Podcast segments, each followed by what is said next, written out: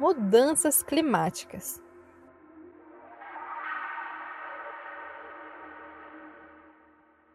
Esse tema ganhou a atenção de um novo público, um público jovem, o que repercutiu muito na mídia mundial.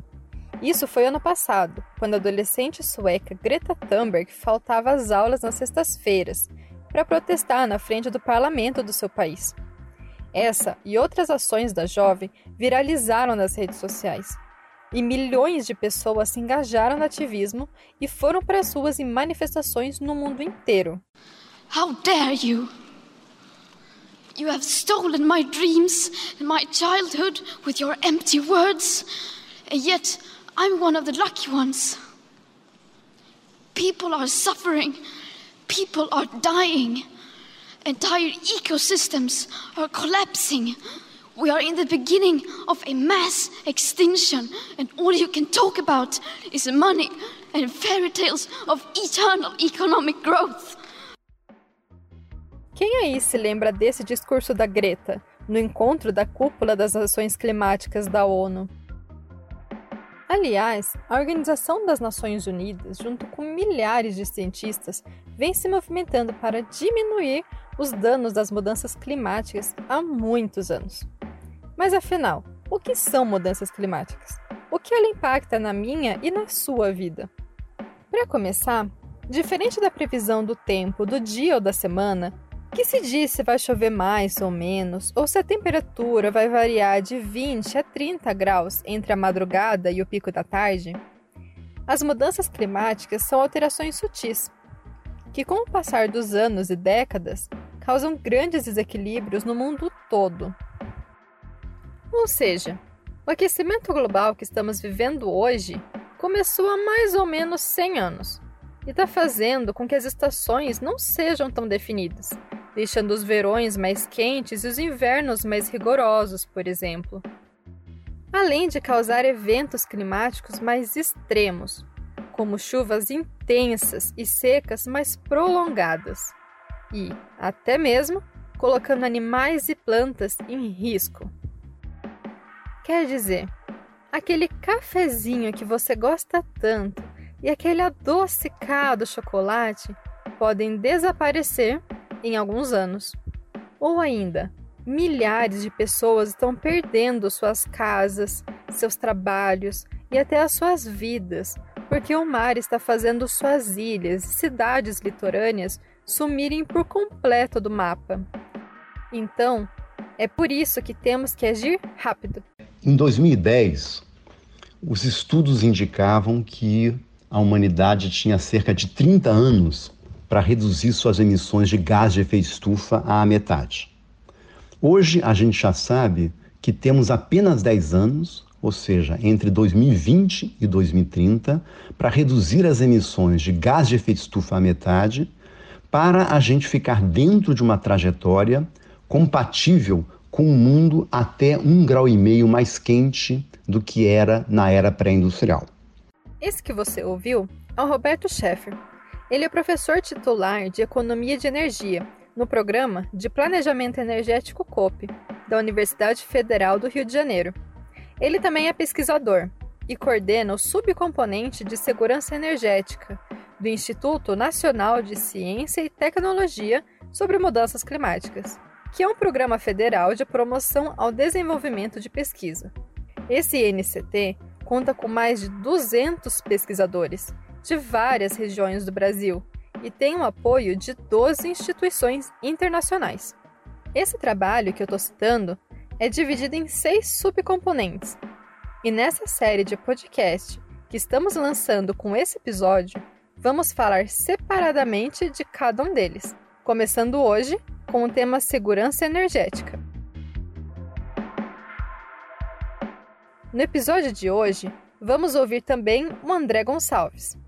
Ele é pesquisador do Laboratório de Modelagem de Recursos Renováveis de Energia, no Instituto Nacional de Pesquisas Espaciais, o chamado simplesmente de INPE. Atualmente, aqui no INPE, o, o nosso grupo de trabalha com o tema de meteorologia da energia, onde nós tentamos traduzir os conhecimentos sobre o clima em soluções para o setor de energia, informações que permitam um melhor planejamento do sistema do sistema elétrico, uma melhor operação do sistema elétrico e que a gente, de maneira que a gente consiga caminhar para uma matriz mais renovável. Ele vai falar sobre o que pode ser feito para diminuir os danos nas mudanças climáticas no setor energético.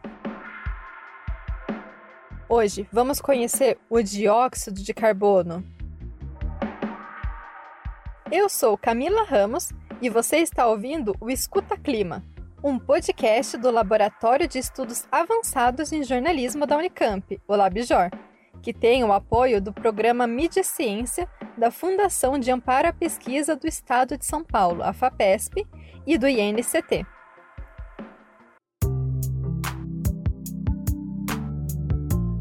Você está ouvindo Escuta Clima.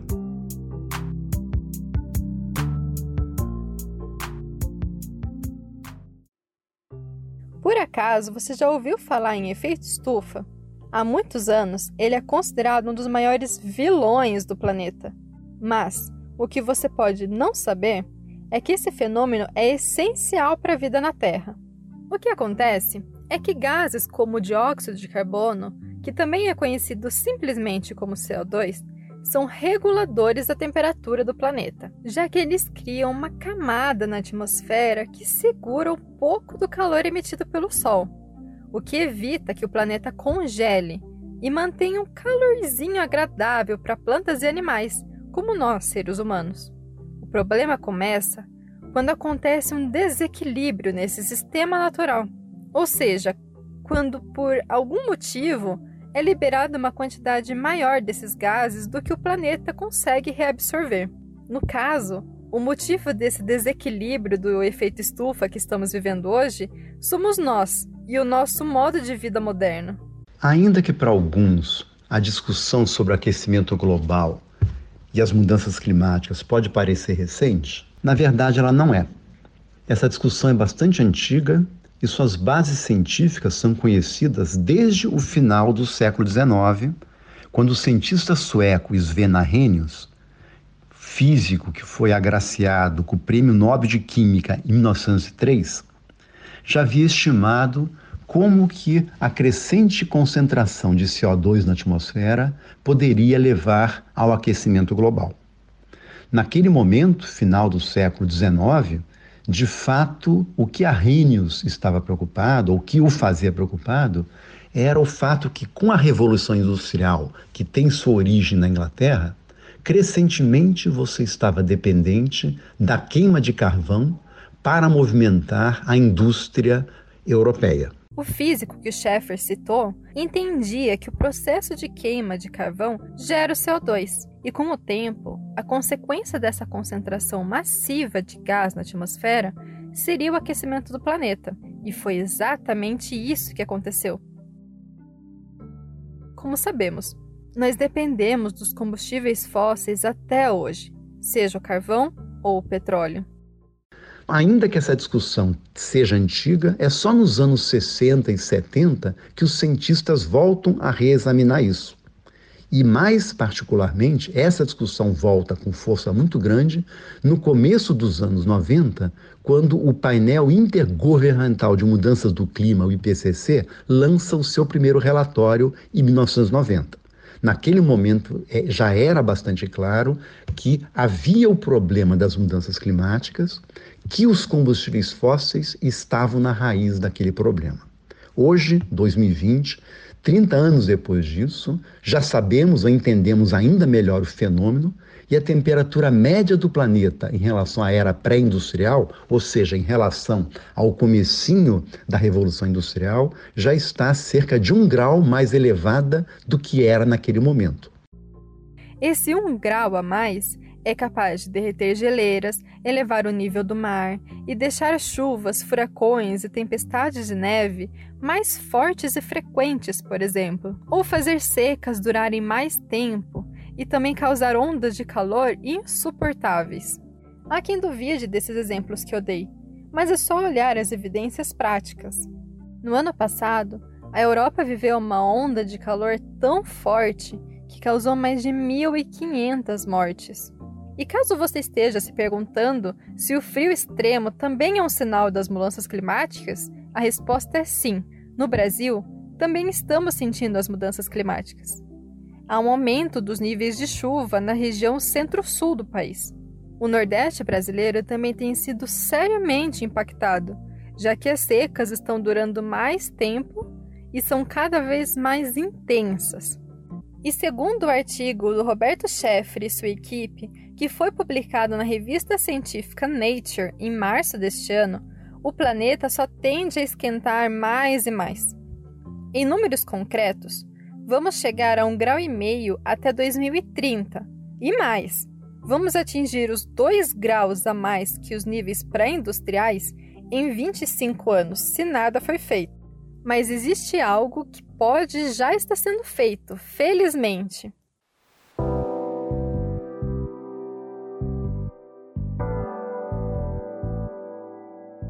Desde os anos 80, a ONU vem tentando negociar um acordo com os governantes internacionais para diminuir as emissões de carbono.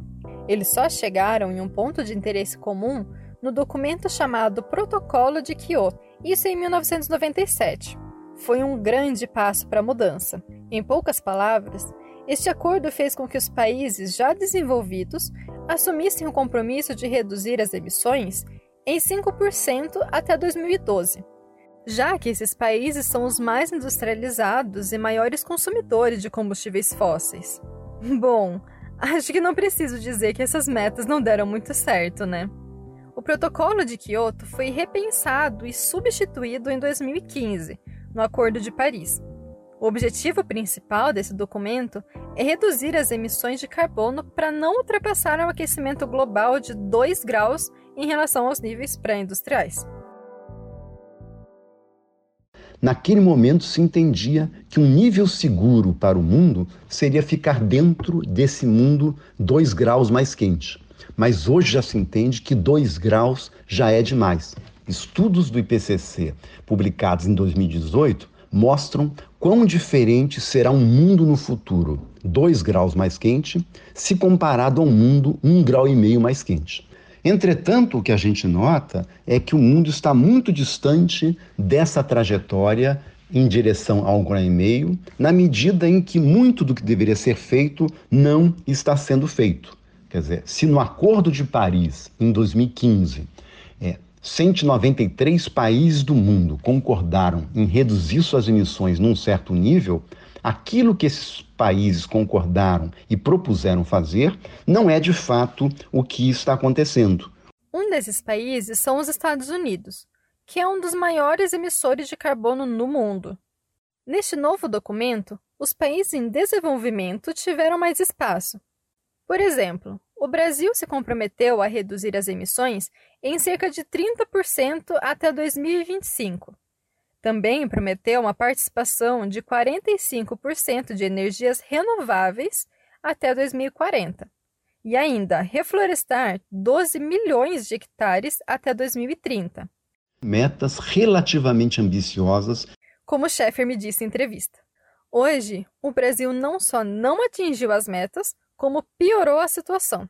Que a gente nota hoje, entretanto, é que o desmatamento no Brasil realmente fugiu ao controle, na medida em que o desmatamento hoje é muito mais elevado do que era em 2015 e muito mais elevado do que aquilo que o governo brasileiro se propôs a fazer, e até porque o que a gente nota é que mudança climática não é uma prioridade hoje do governo brasileiro. Aliás, qualquer coisa ligada à ciência no Brasil hoje não é prioridade. Proposta dessas reuniões que se mostrou interessante e aplicável foi o chamado crédito de carbono. E o que é esse conceito? De forma simples, o crédito de carbono acontece quando uma empresa ou nação reduz suas emissões de gases de efeito estufa mais do que o previsto. Assim, ela pode vender este crédito, ou melhor, essa emissão evitada para outras empresas e outras nações que não conseguiram ter a mesma redução. Ou seja, essa é uma forma de comercializar e tornar essa redução de carbono mais interessante para a economia.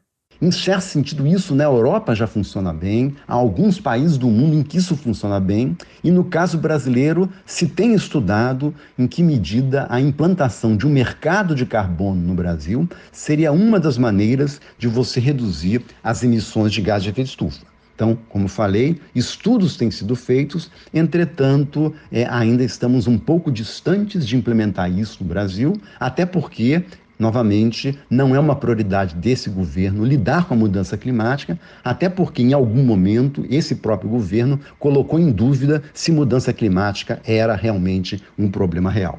É inteligente e necessário pensar em soluções econômicas quando se planeja ações de mitigação das mudanças climáticas. Porque propor uma redução de emissões de carbono significa substituir fontes de geração de energia, os meios de transporte e os meios de produção de alimentos e manufaturas. E para isso, é preciso desenvolver e investir em novas tecnologias. E ainda, eventos climáticos causados pelas mudanças climáticas atingem diretamente a economia, que vai ter que restaurar os danos. Há novas áreas de pesquisa muito importantes para a gente poder lidar melhor com a questão da mudança climática. E nosso laboratório na Universidade Federal do Rio de Janeiro, a Sinergia, tem trabalhado muito nessa área. Isso tem muito a ver com também não apenas atuar na área da mitigação, ou seja, da redução de emissão de gás de efeito estufa, mas também entender um pouco melhor qual é o verdadeiro impacto das mudanças climáticas.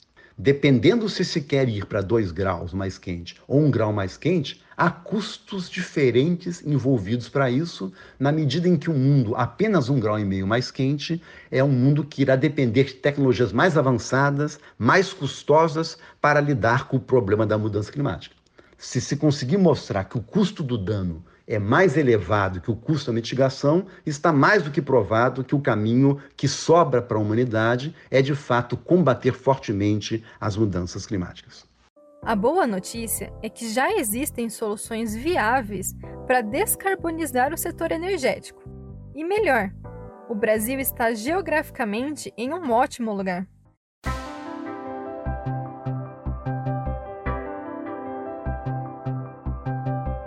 Hoje, no Brasil, 65% da matriz elétrica é formada por hidrelétricas, que é uma fonte renovável bem conhecida. Porém, outros 27% são termoelétricas, que usa a queima de combustíveis fósseis para produzir energia. Estes são dados da Agência Nacional de Energia Elétrica, de 2017, o que é uma boa proporção, mas poderia ser melhor. Isso porque o Brasil tem fatores que favorecem não só a geração hídrica, mas também a solar e eólica. Primeiro, que nós estamos na região tropical, e assim recebemos uma maior quantidade de raios solares o ano todo. E segundo, é que existem bons locais no território brasileiro para as plantas solares serem instaladas, porque chove menos. Nestes locais, é preciso observar alguns fatores. Quem fala sobre isso é o André Gonçalves. Na implantação de um parque solar, nós temos alteração do uso do solo. Então, nós temos um bloqueio da radiação que está chegando em solo. Isso, de certa forma, pode afetar alguns parâmetros ecológicos locais, né? em termos de balanço de radiação com o solo, a própria fertilidade do solo. Você impede que aquele solo seja, seja utilizado para outros fins. Né? Mas, geralmente, essas plantas são instaladas em locais onde o solo já possui uma produtividade muito baixa de maneira que o custo da terra seja mais acessível. Quando a gente fala de um país com dimensões territoriais como o Brasil, eu não vejo isso como um, um limitante propriamente. Né? Tem alguns trabalhos que eu cheguei a comentar anteriormente, onde nós comparamos o, a área demandada para se instalar painéis fotovoltaicos para suprir toda a demanda de energia elétrica do território brasileiro com, por exemplo, áreas que já estão em, em, processo avançado de degradação e de desertificação, ou seja, são áreas que já não têm nenhum uso agrícola, nenhum uso nem para gado, pastagem, elas, elas são realmente áreas improdutivas, que onde o solo já está bastante erodido, degradado, e isso, de certa forma, uma parte delas poderia ser aproveitada para geração de energia. É claro que sempre temos a possibilidade de recuperar essas áreas. Mas para a gente ter uma ideia, essas áreas seriam suficientes para suprir mais de 30 vezes toda a demanda de energia do território brasileiro. Então, embora essa questão da, da ocupação, né, do uso do solo, ela seja uma desvantagem da geração solar, você pode questionar a questão da poluição visual. Eu acredito que para o Brasil isso, pela extensão territorial, isso não seja de fato uma desvantagem propriamente dita. Existe também outra forma de gerar energia solar sem ser em grande escala.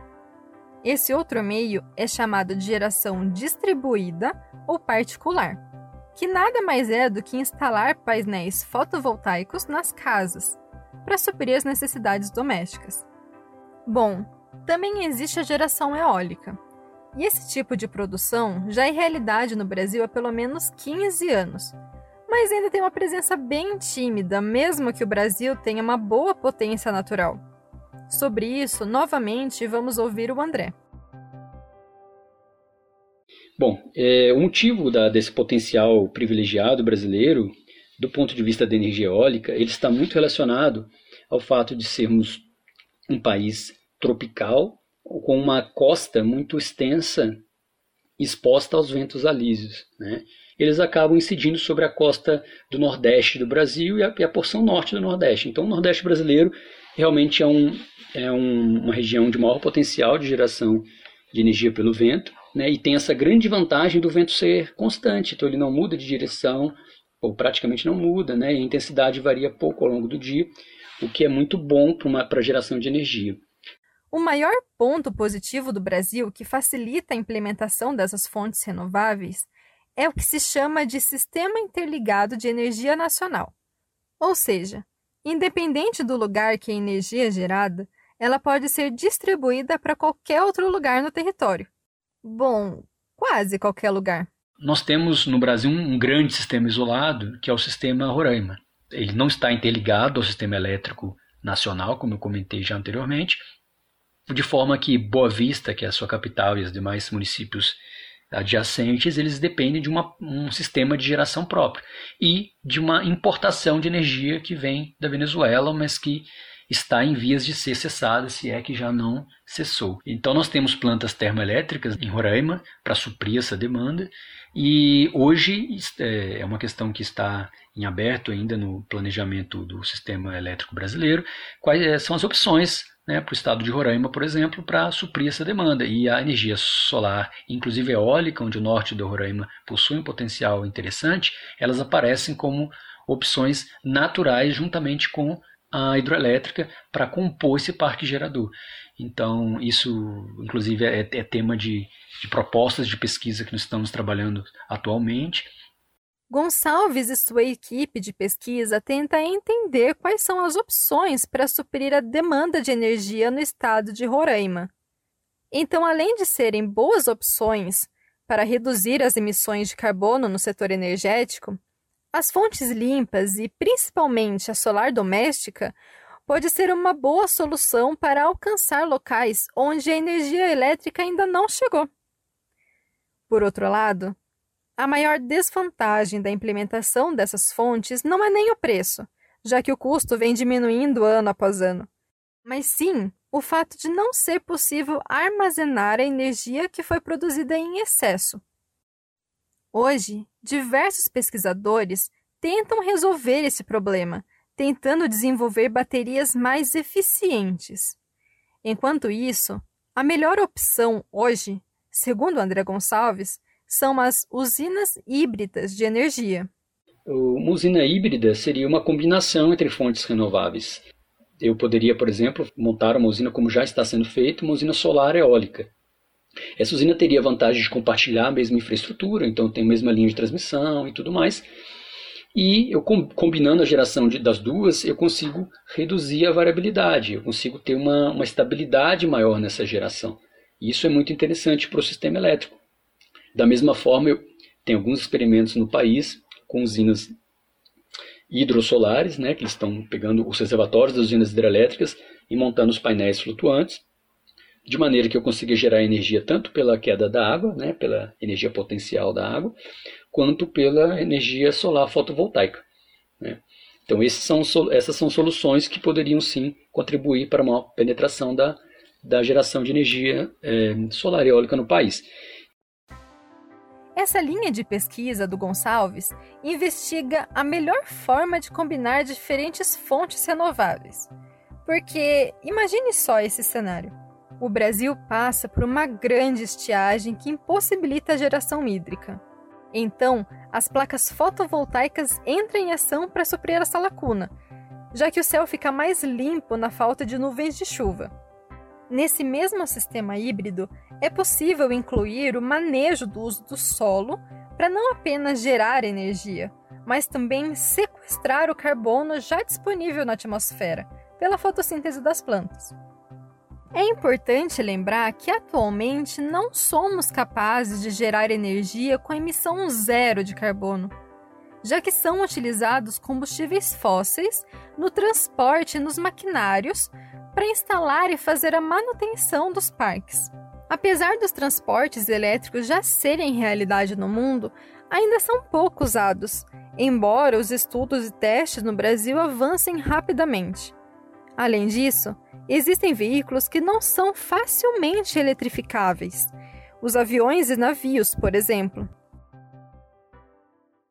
É possível se produzir querosene de aviação a partir de biomassa, é possível se produzir é, combustíveis para navios a partir de biomassa, mas são rotas tecnologicamente mais avançadas e que ainda não têm grande escala, então cabe investimento para viabilizar essas rotas para tentar levar o mundo, num futuro não tão distante, a um setor energético 100% descarbonizado. Outra vantagem também dessas rotas avançadas à base de biomassa é a possibilidade de uma tecnologia conhecida como BioCCS ou como BECS, que é a possibilidade da produção de biomassa e parte do CO2 que é produzido durante essa produção da biomassa, você poder é, armazenar esse CO2 e retirar ele do ciclo do carbono, e nesse caso você teria, por exemplo, o que se chama de emissões negativas de carbono.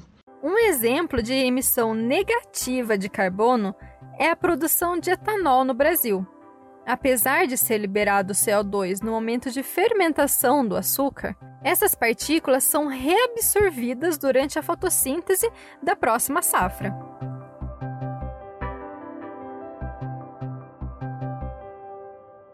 Estamos chegando ao fim do episódio.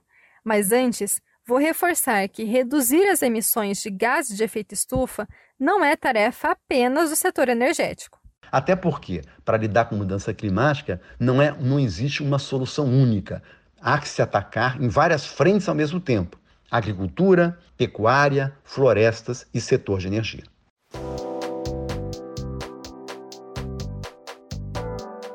Por isso, não deixe de acompanhar essa série do Escuta Clima, um podcast sobre pesquisas relacionadas ao Instituto Nacional de Ciência e Tecnologia sobre Mudanças Climáticas.